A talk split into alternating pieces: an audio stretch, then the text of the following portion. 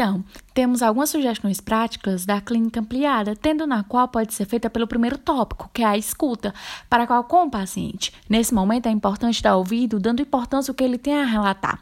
E é para isso que é tão importante ter empatia, dando a entender a queixa do paciente, resolvendo o problema apresentado, no qual possibilita uma melhor qualidade de vida.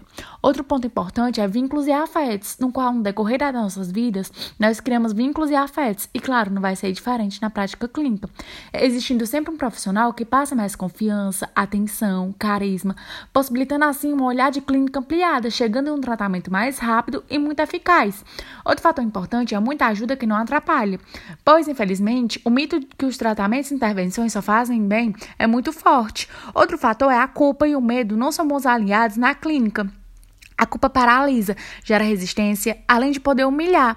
É mais produtivo, no qual tem uma nova proposta terapeuta pactuada com o usuário, no qual ele se corresponsabilize. O fracasso e o sucesso dessa forma dependerão tanto do usuário quanto da equipe, e a proposta poderá ser mudada sempre que necessário. Nesse diálogo, informação são boas ferramentas.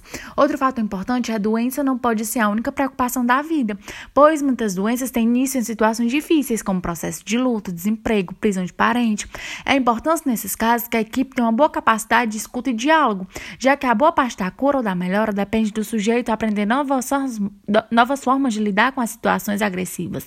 Temos também a clínica compartilhada na saúde coletiva. É a relação entre os serviços de saúde e os sujeitos coletivos, que também pode ser pensada como uma relação clínica, sendo mais dialogada e produtora. E por último, temos a equipe de referência e apoio matricial, no qual isso possibilita uma gestão mais centrada com maior autonomia.